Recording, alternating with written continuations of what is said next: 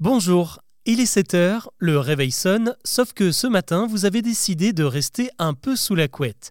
Vous refermez les yeux quelques secondes, vous les rouvrez, il est 8h30, et au-delà d'avoir l'impression d'être tombé dans une faille spatio-temporelle, un constat s'impose, vous êtes à la bourre.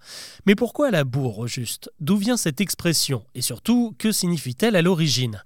Car si son emploi est assez moderne, la bourre à laquelle on fait référence remonte à la nuit des temps, depuis que les hommes élèvent des animaux pour leur fourrure et qu'ils en font des vêtements. La bourre, ça vient donc du latin burra, qui signifie une étoffe grossière, mal tissée, et ça désigne aussi les poils qui tombent lorsque l'on transforme une peau en cuir, c'est le boulot des tanneurs. Eh bien ces poils, qu'on appelle donc la bourre, étaient autrefois utilisés pour rembourrer toutes sortes d'éléments comme les selles des chevaux par exemple. C'est donc de là que vient le verbe bourrer, comme quand on bourre une voiture de valise ou que l'on bourre son planning de réunion.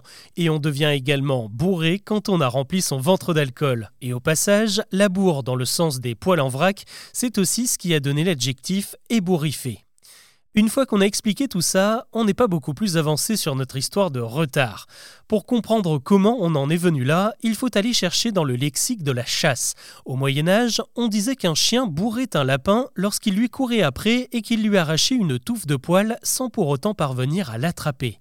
Ici, il y a donc l'idée d'être dans une course, de se dépêcher et de tenter d'atteindre quelque chose qui nous échappe, au fil des années, cette idée est devenue la métaphore parfaite pour évoquer le temps qui file et le fait que nous lui courons toujours après. Être à la bourre, c'est donc être un peu comme un chien à la poursuite d'un lapin. En s'y prenant bien, on peut arriver à rattraper le retard, mais il faut bien souvent se contenter de quelques minutes durement grappillées.